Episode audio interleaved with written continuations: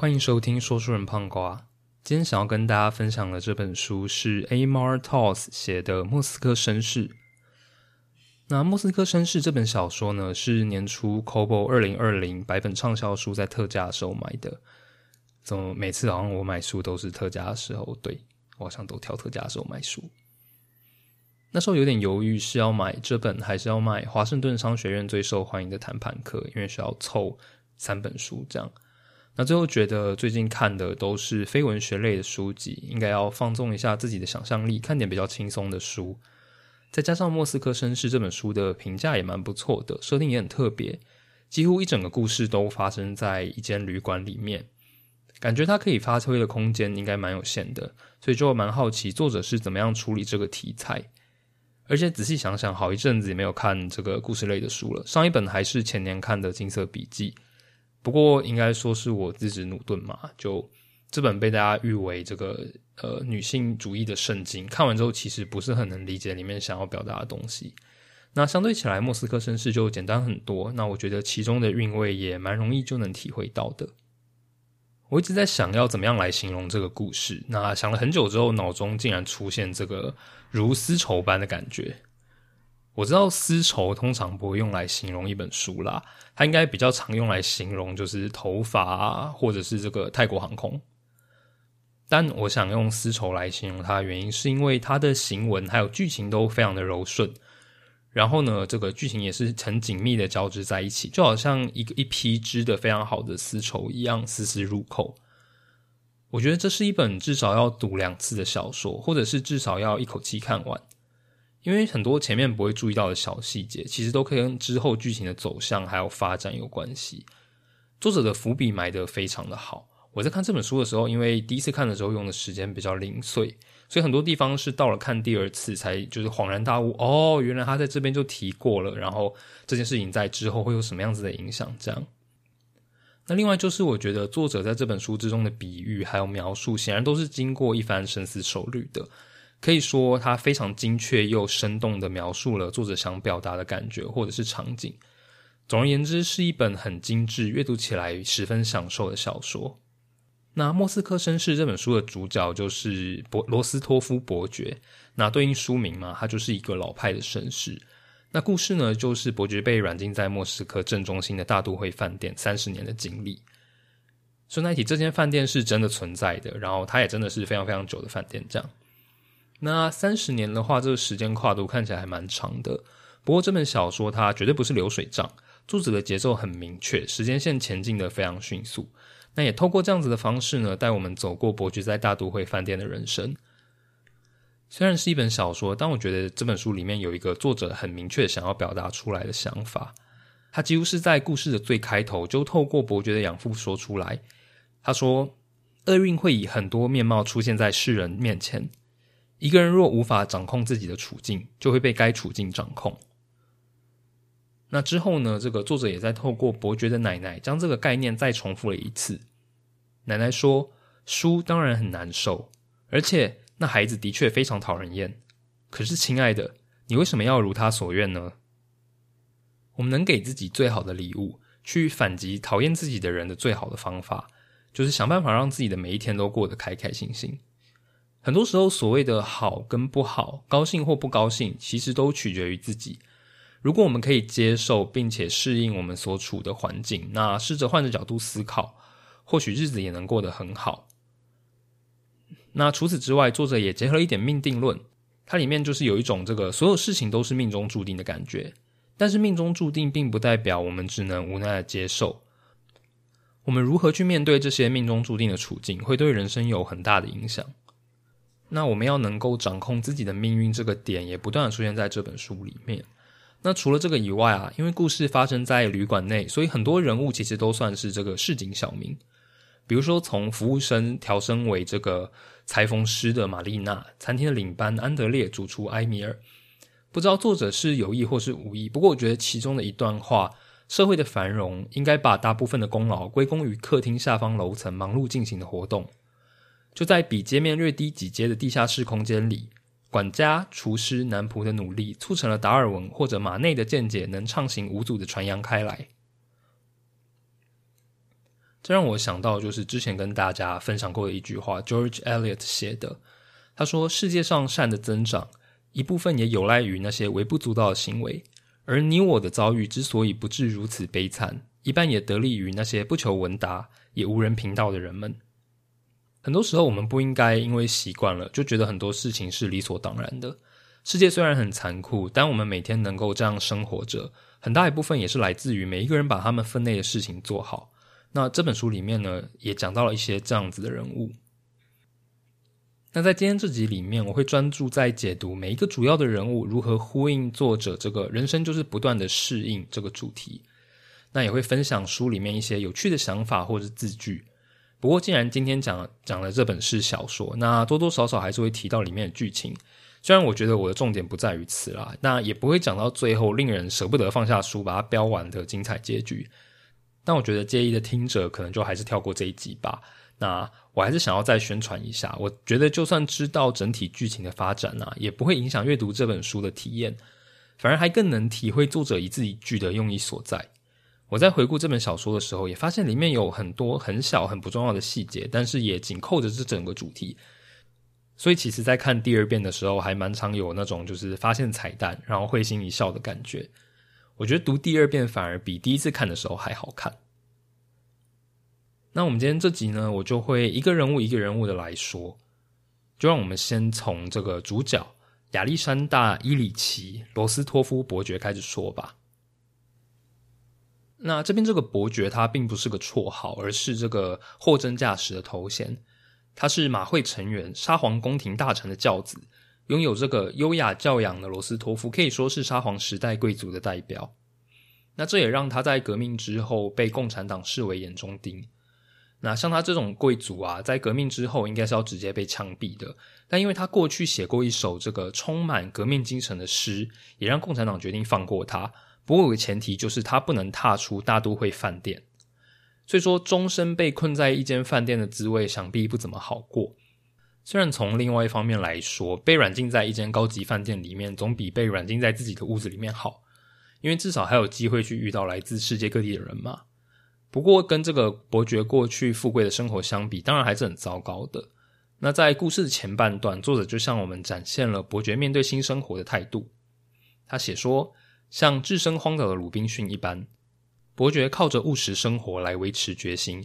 不再抱持着迅速得救的幻想，而是寻找栖身之地与干净水源，自己学会钻木取火的方法。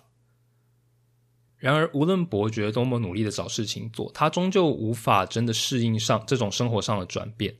因为虽然有想要适应生活这样子的想法，但他过的依旧是过去的贵族生活。他还是用精致的亚麻床单、来自精品店的肥皂，还有高级的千层酥这样。去维持着过去的饮酒习惯，然后也很常出入高级餐厅。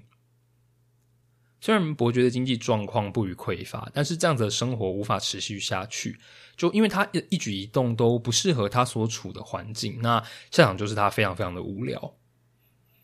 那在某一次用餐的时候啊，伯爵就十分不满餐厅的服务生不懂得葡萄酒的差异，然后他就叨念了几句。结果没有过多久之后呢，这个服务生就检举餐厅的葡萄酒代表着贵族的特权，严重的违反了革命精神。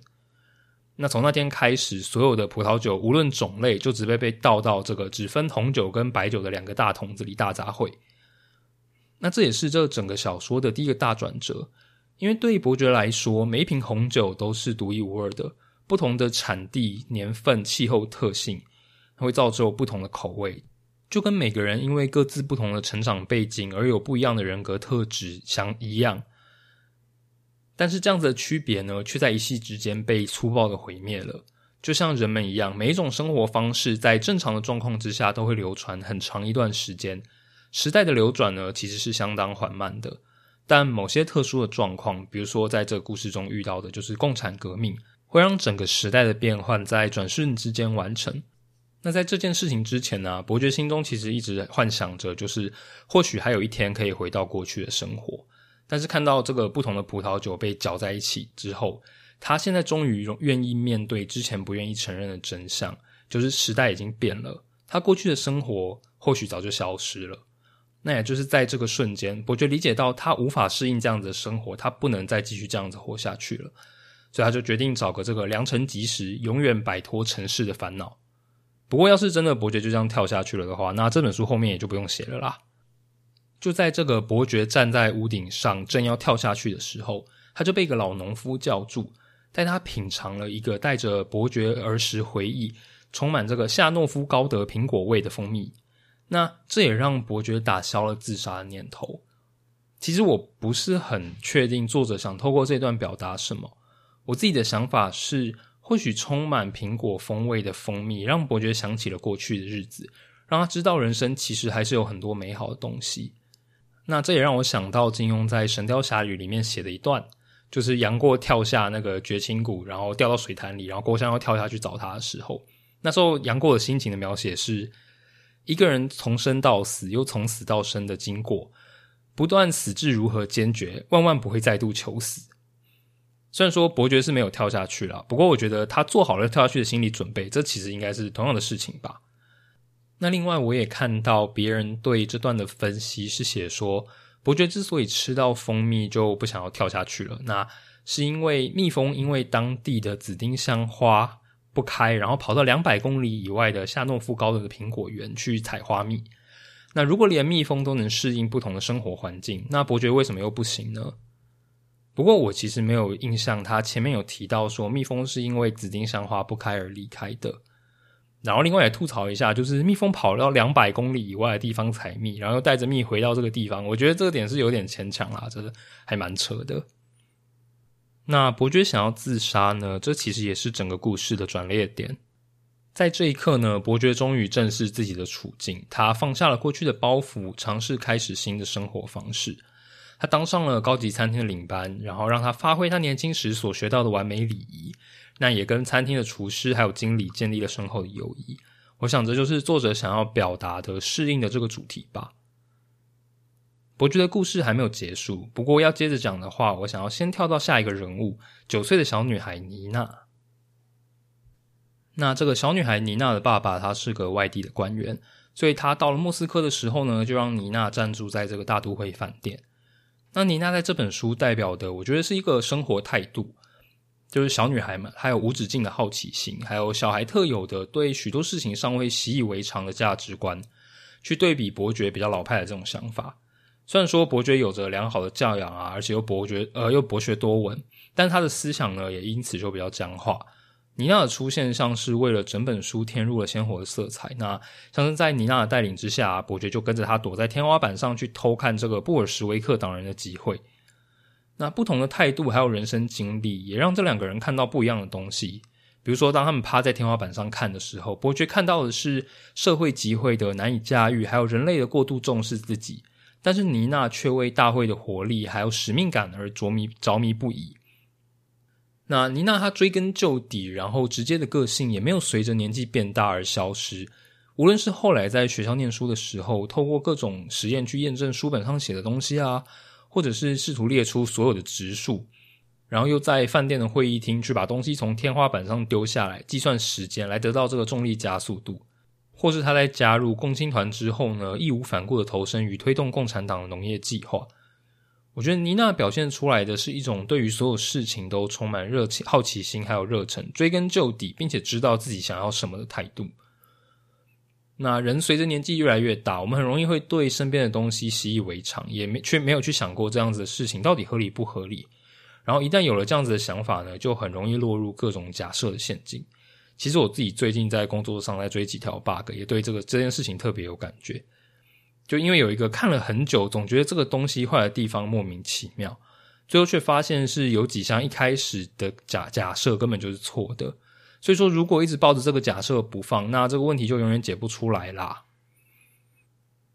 那我觉得妮娜她还有个地方蛮有趣的，在伯爵刚碰到九岁妮娜的时候啊，她对这个公主的生活非常有兴趣，她就缠着伯爵东问西问，问他说：“哎，你是不是看过公主？这样，既然你是伯爵，你应该有看过公主嘛？”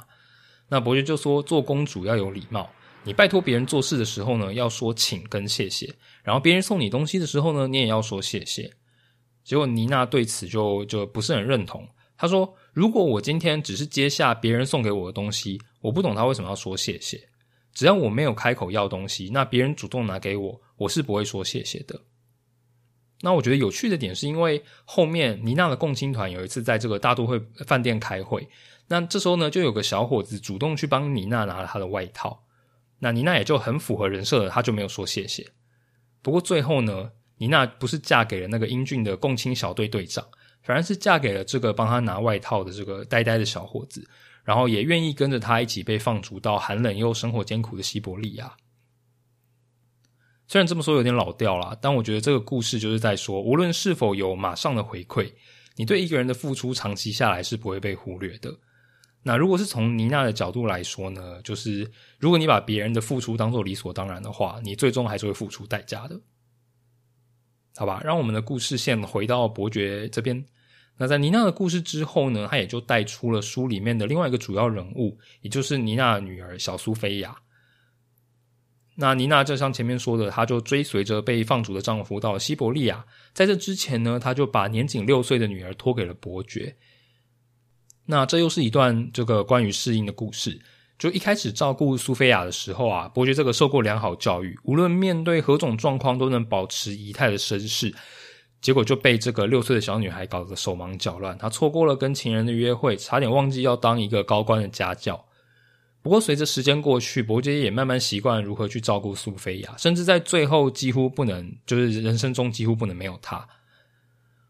那在故事的最后啊，伯爵给了苏菲亚两个忠告。他说：第一，如果你不掌控情势，就会被情势掌控。那第二个呢，是蒙田随笔里面蒙田的千言。他说，判断一个人是否有智慧，最简单的标准就是快乐。那苏菲亚在这时候问了伯爵，他是否后悔在革命之后回到俄罗斯？因为他在回他回来之后就被软禁了嘛。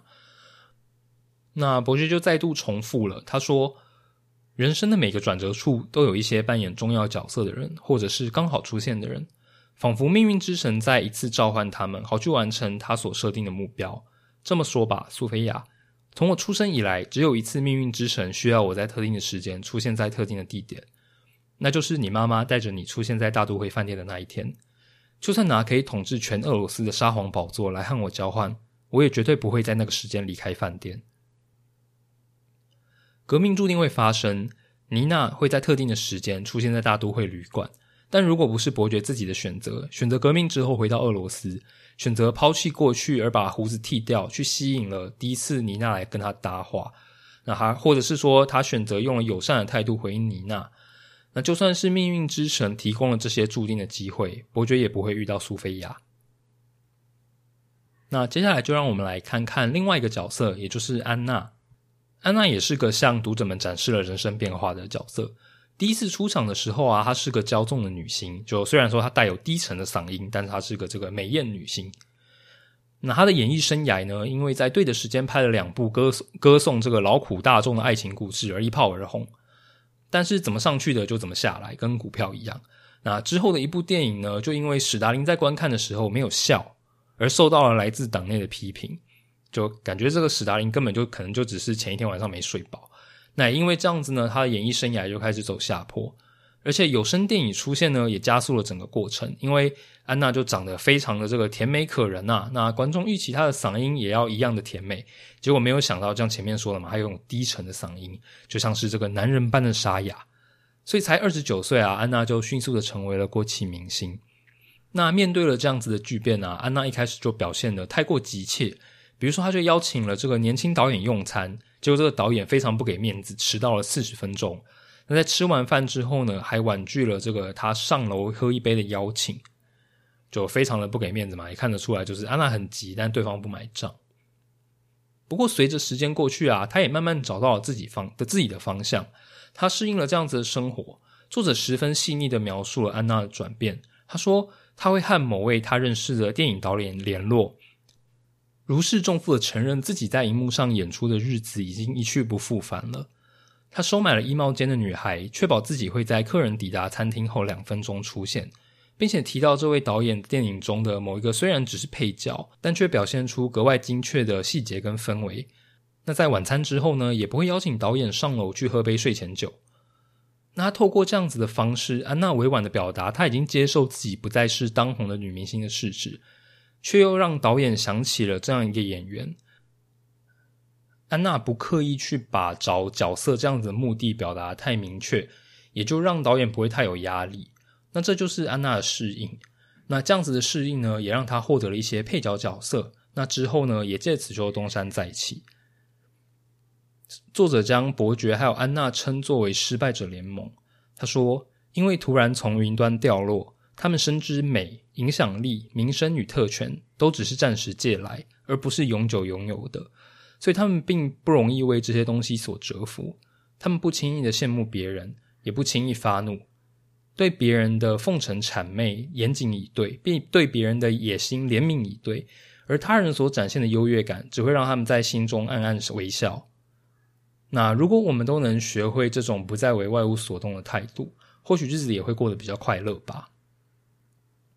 当伯爵受到美国人的影响，开始思考莫斯科应该要对世界打开大门，或是要将自己锁在门内时，安娜的话呢，也再度呼应了这本书的主题。她说：“无论在哪里，都必须要面临一些现实状况。在莫斯科，这可能就意味着你必须要稍微委屈一下自己，适应第二种生活方式。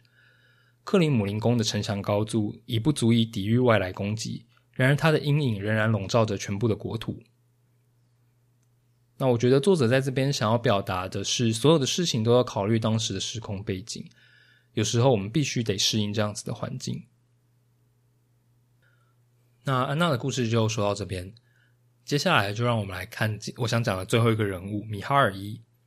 他是这个伯爵年少时候的至交，在文章最初呢，让伯爵逃过死劫的那首诗，其实是米哈尔伊写的。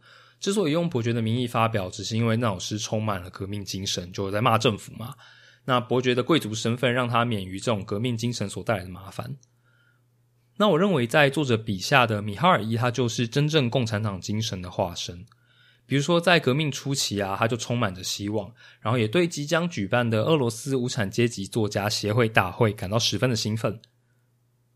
那这场大会啊，就邀请了好几个这个没多久之前还连吃饭都不敢一起吃的诗人们，包括阿赫马托娃、波尔加科夫、马雅科夫斯基、曼德斯坦等人。这样，这些人在历史上其实是确有其人的，所以某种层面上呢，他也反映了当时真正的状况。那米哈尔伊就觉得这个无产阶级作家协会大会是新时代文学的开端，它是一种世界性的诗歌，一种一种以人类精神为主题、以人类未来为灵感的诗歌。那他还说，我们或许可以见到愚昧无知的终结、奴役压迫的终结，见到四海之内皆兄弟的理想完成。然后也在这个无产阶级作家大会之中啊，米哈尔伊就认识了他梦中情人。然后也跟着他迁居到基辅，那这可以说是呃，这他人生最快乐的时候之一。那对应的共产苏联也建立了标志性的苏霍夫电波塔，那个塔长的样子还蛮有趣的，大家有空可以去 Google 一下。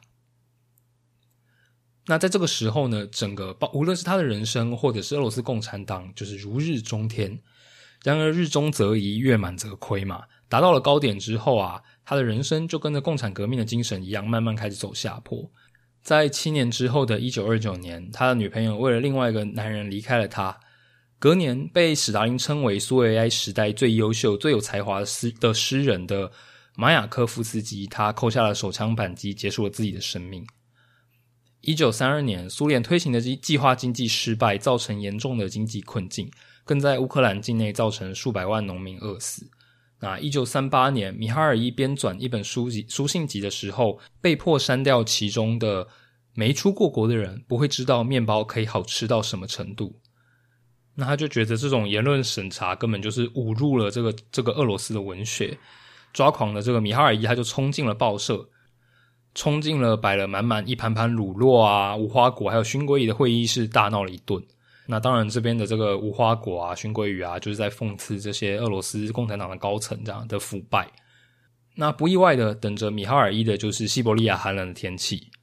那从劳改营出来之后，米哈尔伊就感叹说：“俄罗斯这个民族总是在摧毁自己创造的东西，这种自我毁灭的倾向并不可恶，也并不是令人羞愧或是憎恶的事情，这反而是我们最强大的力量。”我们准备好要摧毁自己所创造的一切，是因为我们比起其他民族更相信作画作、诗文、祈祷还有人的力量。那在这个人生的低谷，也象征着俄罗斯共产党变得世俗化，违违背了当年的革命精神。那最后呢，米哈尔伊将人生最后的时光花在编纂一本书，一本揭露了从古到今重要文献中提到面包的所有句子。时间跨度呢，从两千年的圣经，一直到米哈尔伊不被允许放到书信集里面的那段话。那这也是他对于整个共产党的世俗化一种。无声的抗议。那在伯爵知晓米哈尔伊的死讯之后，他也没有去问他是怎么死的，因为他很清楚他是被他的时代背叛了。我觉得这是非常有意思的一段，因为伯爵在听到米哈尔伊讲说俄罗斯人总是会摧毁自己创造的一切这段话之后，他就开始反思俄罗斯人是否真的特别残忍。那故事中的另外两位人物呢，也从自己的立场去解读这件事情。一个苏联的高官就说：“布尔什维克党人并不像是袭击罗马帝国那些因为无知和嫉妒而摧毁所有美好文明的野蛮人。我们之所以摧毁了那些东西，因为对雕像、教堂和古老制度的热爱羁绊了我们前进的脚步。苏联与美国将是唯二领导世界的国家，因为只有我们两个国家学会把过去的一切丢到旁边，而不是在历史面前俯首称臣。美国人是为了替他们热爱的个人主义服务。”而我们则是为了造福众人。不过呢，另外一方面的角度，也就是伯爵在酒吧遇到的美国军官，则是这样说的：“他说，什么都说完也做完之后，伟大的事物依然长存。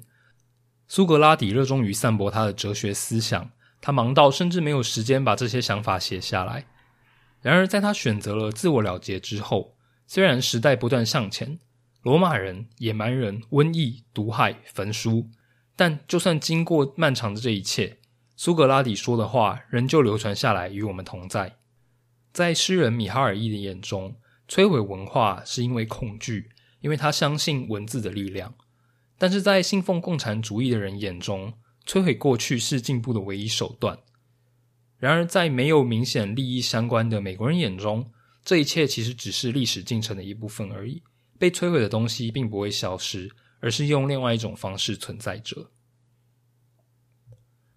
那除了这个小说的故事之外，这本书另外一个大主题就是共产党在苏联的发展。书中穿插着各种对于苏联重大历史事件的描写，我觉得大多数都是用有点调笑的口吻，但是部分也是单纯的提到事实而已。虽然不能把这本书当做历史小说在看，毕竟它的重点还是在这个伯爵的人生。但我觉得其中提到的很多事件，多少可以让我们隔着面纱一窥共产苏联的面貌。这些事情呢，包含了像是俄罗斯宪法的建立，是在保障俄罗斯人拥有良知的自由、言论表达的自由、集会的自由，以及有损社会主义革命的状况之下，可以撤回这些权利的自由。或者又是这个布尔什维克党人热衷于各种大会、计划经济。那赫鲁雪夫呢，主导的统一化的公寓，还有斯达史达林死后的权力斗争。还有世界上第一部核电厂的运作。那除了这些历史事件之外，还有很多俄罗斯人的生活习惯，比如说像是爱排队。看着作者对俄罗斯生活描述的如此传神，很难想象他其实是位土生土长的美国人。那我们也可以就感觉得出来，作者为了这本书是做了非常非常多的研究的。那今天的节目呢，就到这边。这也是我第一次讲一本小说。那我也试着专注在小说背后作者想要表达什么，来提供自己的观点。那我也觉得这个《莫斯科绅士》是一本非常有趣的小说，那也非常的有韵味，那还蛮推荐大家来读看看的。好吧，那今天就说到这边，我是说书人胖瓜，我们下次再见喽，拜拜。